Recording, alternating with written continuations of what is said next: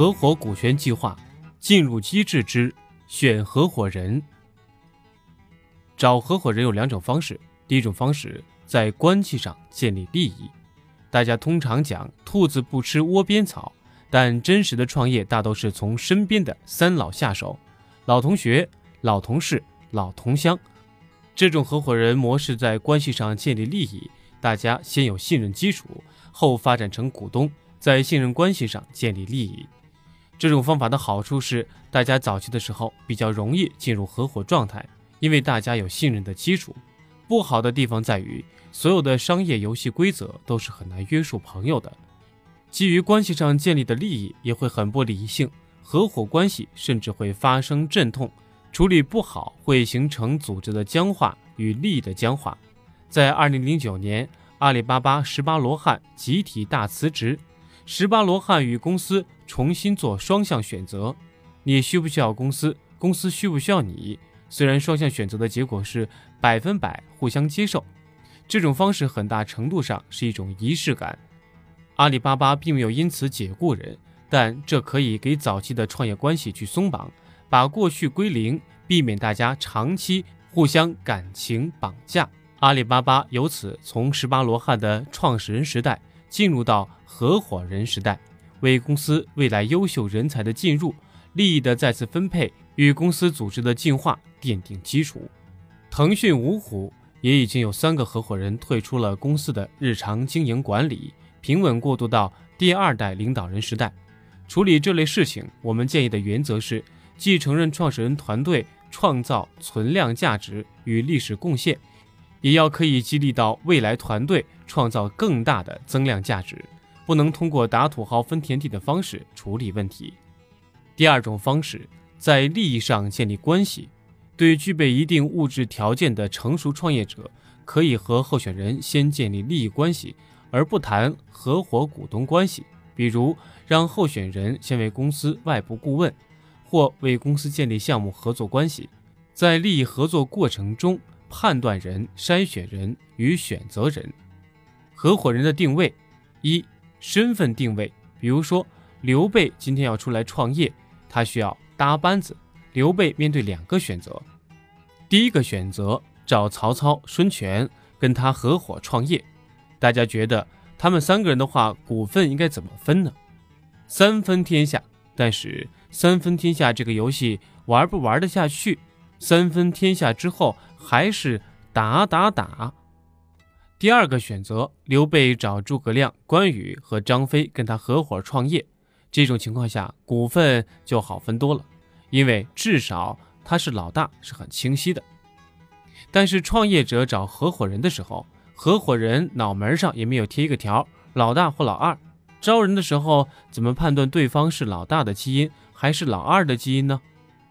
老大没有一定之规。这里面没有标准答案。之前华为对于公司的一把手、二把手有一套标准：第一，老大是进攻型的，因为做企业很大程度上这个老大是打江山的角色，不是守江山的角色，所以他是这种进取型的。第二，老大比较清晰理解公司的战略方向，知道公司未来要往哪儿走。有清晰的思路、方针、政策，这是老大需要干的事情。第三，老大通常比较有意志力。创业九死一生，创业过程起起伏伏很正常。发生困难时，合伙人、高管与员工是可以跳槽的，老大不可以。很多创业者说，老大不能跳槽，只能跳楼。别人扛不住，老大一定扛得住，这是老大的这种基因。老二要具备精细化的管理能力，要守得住，要具备正确的执行力。在自然的性格里，老大是狼的性格，老二是狈的性格。我把它总结一下，叫做狼狈为奸。狼加狈才是稳定的团队。老大的身份一定有合法性的基础。比如三国里的三个老大就分别属于三种类型：曹操属于能力出众型，刘备属于人格魅力型，孙权属于官二代、富二代型。他们代表了三个不同的类型。虽然不同类型，但他们有共同特征，就是大家心服口服。创业者需要去考虑公司未来要往哪儿走，要做到什么样的结果，需要哪些核心的能力与核心的资源，哪些核心能力与资源可以通过外部交易解决，哪些需要内部团队解决。通过内部解决的情况下，哪些是老大本人解决，哪些需要通过合伙人来解决？比如小米创立时，雷军很早就提出了干一家铁人三项、硬件加软件加互联网的公司。小米的整个合伙人团队搭建也是这个定位的高度匹配。腾讯、五虎也有清晰明确的分工，比如马化腾负责产品的战略。张志东负责技术，曾理青负责销售，另外两个合伙人也是各管一摊儿。这个公司创始人团队和核心经营团队，我通常认为这些人属于人格分裂者，他们至少会分裂成三个身份。第一个身份是公司的天使投资人，对于每一家公司来讲，公司投资风险最大的时候，最早的一批钱都是经营团队投的。经营团队都是公司早期天使投资人。第二个身份是公司的全职运营者，因为光有钱不解决问题，有钱有资源还得去有人去运营，公司才有可能增值。所以说，经营团队都是公司全职的运营者。第三个身份，经营团队还是公司的员工，大家也是跟公司签劳动合同的，领工资交社保。前面我们讨论的法定分配制之所以出问题，其实就是在于他们只看到创始人、早期天使投资人这一个身份，只看到出钱的贡献，但没有看到经营团队除了出钱的贡献，还需要全职出力的贡献。尤其是对于人力驱动型的公司来讲，长期全职才是经营团队真正的核心贡献。到底什么叫出力呢？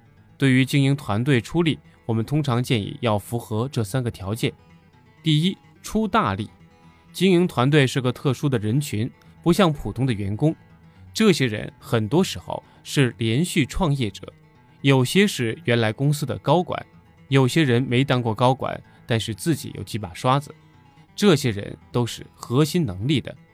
第二个是出全力，得全职参与公司的经营管理。第三个是出长力。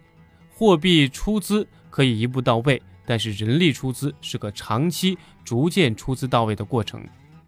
股东货币出资是投资，一个核心的合伙人股东把他最有创造力、最有价值的时间全部投入干一件事情，长期持续投入，领基本工资，这也是一种投资，甚至很多人一辈子最大的一笔投资，因为人生没有多少个四年，而更没有多少个。最有创造力、最有价值的四年。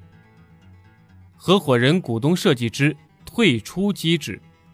家庭是一个组织，公司是一个组织，国家是一个组织，这三种组织都会面临退出机制。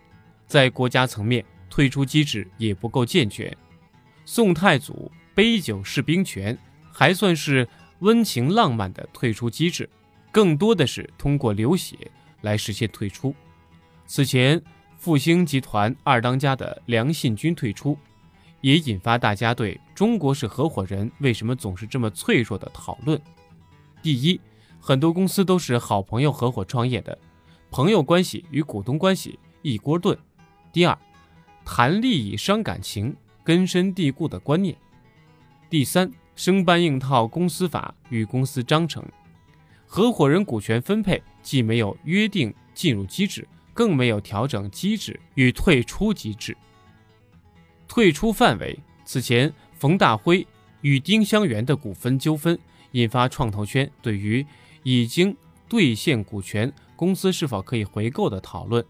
对于退出范围，一，对于没有兑现的股权，公司回购有其公平合理性；二，对于已经兑现的股权，是否回购看协议约定，事后一箩筐道理。都抵不过事前一张纸，但如果约定回购，我们建议要基于自愿，条件要相对允许，如果条件不够允许，公司看似占了便宜，也能打赢官司，但公司会输掉人心，与人才争夺力。二，定退出价格。西少爷联合创始人宋鑫的退出，引发创投圈对于股票回购价格的讨论。可以参考的定价方式是：一，原始购股价格的溢价，这是底线；二，对于重资产公司，参照公司的净资产；三，对于轻资公司，参照公司最近一轮融资估值的折扣价。三，定退出共识。中国是个人情社会。合伙创业，如何既分好利益又不破坏信任关系？合伙既是长期利益，更是合伙一种沟通机制与创业理念。我们建议经营团队先对一些创业理念达成共识，再去谈那些冷冰冰、硬邦邦的法律条款。这些创业理念共识包括：一、大家是基于长期参与，而不是短期投机；二、合伙人股东获取公司的股权，主要贡献是人力出资，次要贡献是货币出资。货币出资只是解决早期的启动资金而已。三，如果中间有人掉链子了，股份不回收，对其他长期参与创业的股东既不公平也不合理。四，老大要带头遵守游戏规则。如果经营团队在以上四条创业理念能达成共识，设定退出机制，就是水到渠成、顺理成章的事情了。